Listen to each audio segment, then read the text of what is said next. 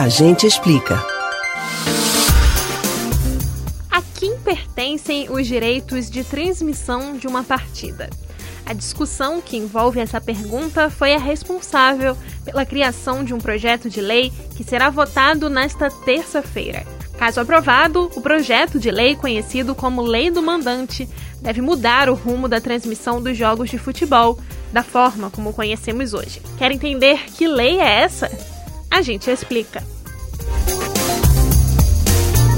A nova legislação, se aprovada, dá ao clube de futebol que joga em casa o direito de negociar com diferentes emissoras a transmissão da partida. O que o PL propõe é uma revolução para os times e veículos de comunicação porque mexe com o atual modelo de negócio do Campeonato Brasileiro e com a política de anos da principal transmissora do futebol nacional. Para que haja a transmissão de uma partida de futebol, a legislação brasileira, por meio da Lei Pelé, determina que precisa haver a autorização de ambos os competidores, mandante e visitante. A proposta é alterar a Lei Pelé para que ela pertença apenas ao mandante. Hoje, a maioria dos times aprovam a lei, porque acreditam que assim eles teriam maior autonomia na negociação dos próprios direitos de transmissão. Para as outras emissoras, a decisão também deve ser benéfica, já que retira a exclusividade de uma única emissora. De maneira geral, não se trata de aumentar a quantidade de partidas para cada emissora,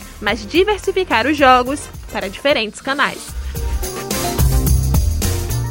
Você pode ouvir novamente o conteúdo desse ou de outros A Gente Explica no site da Rádio Jornal ou nos principais aplicativos de podcast: Spotify, Deezer, Google e Apple Podcasts. Beatriz Albuquerque para o Rádio Livre.